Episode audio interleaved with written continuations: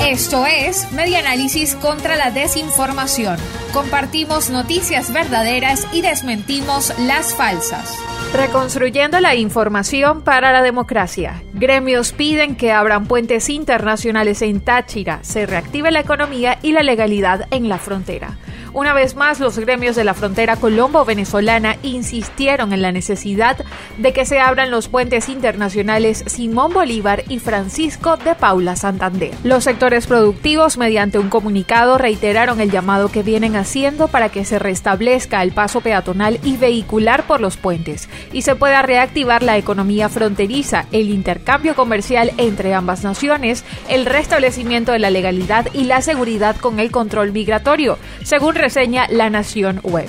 El comunicado dice lo siguiente. El llamado lo hacemos a los gobiernos para que de una vez por todas dejen las diferencias políticas y se pueda llegar a solucionar esta situación que ha afectado no solo a los habitantes del Táchira y norte de Santander, sino también a los habitantes del resto de Colombia y de Venezuela. En el texto también lamentaron que los ciudadanos que arriban a diario a las fronteras se vean obligados a cruzar las trochas o caminos verdes para ir a Colombia. Esto fue Media Análisis contra la Desinformación. Síguenos en nuestras redes sociales, en Twitter e Instagram en arroba y nuestra página web medianálisis.org.